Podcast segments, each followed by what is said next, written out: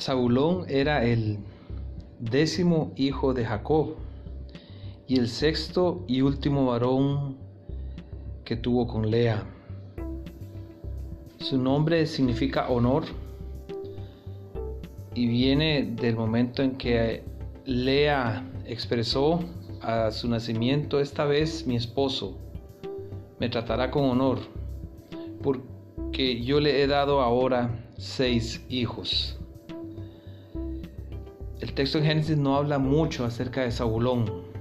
Sabemos que al menos al principio no fue un buen muchacho, él estuvo en la conspiración contra José, pero también sabemos que al final de su vida ellos se arrepintieron de sus pecados, de sus acciones incorrectas y se unieron como familia y como pueblo de Dios. La profecía que da Génesis 49:13 en palabras de Jacob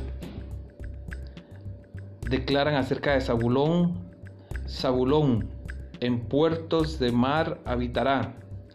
Será para puerto de naves y su límite hasta Sidón. Y esta profecía parece apuntar más a lo que sucedería con sus descendientes, con la tribu de Zabulón, después de su peregrinaje por el desierto. El territorio dado a esta tribu en Canaán durante los días de Josué cumplió este oráculo. Esta tribu se estableció en el valle de Jezreel, hacia el norte de Israel, y se extendió en todo ese hermoso y rico valle hacia el mar Mediterráneo, alcanzando las costas del Mediterráneo,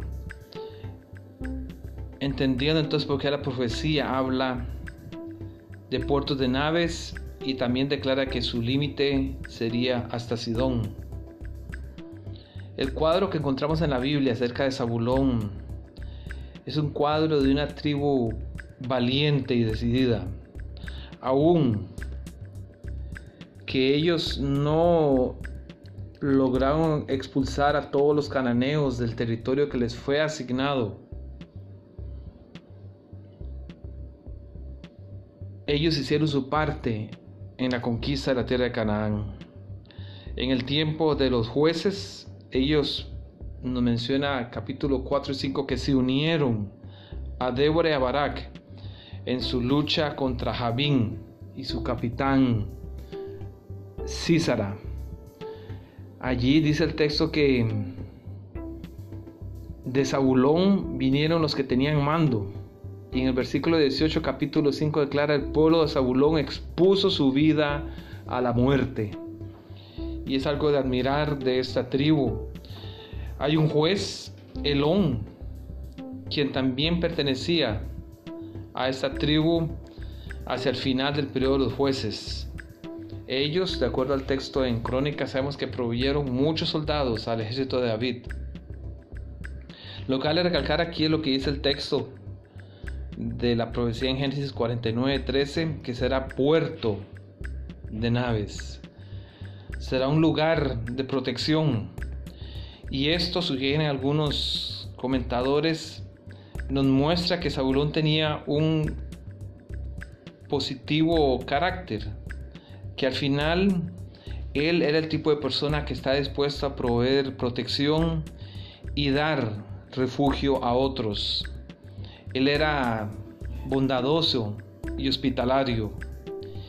Y es una cualidad digna de imitar en Zabulón. El ministerio de bondad y servicio hacia los demás se necesita todavía hoy y con mucha más urgencia. La gente necesita de nuestras palabras de ánimo, de una sonrisa sincera y de nuestra hospitalidad en nuestro vecindario, en nuestro trabajo, en la iglesia, allí en las actividades que hacemos diariamente, se necesita el espíritu de Zabulón con pequeños o grandes gestos de afecto que pueden abrir los corazones de otras personas.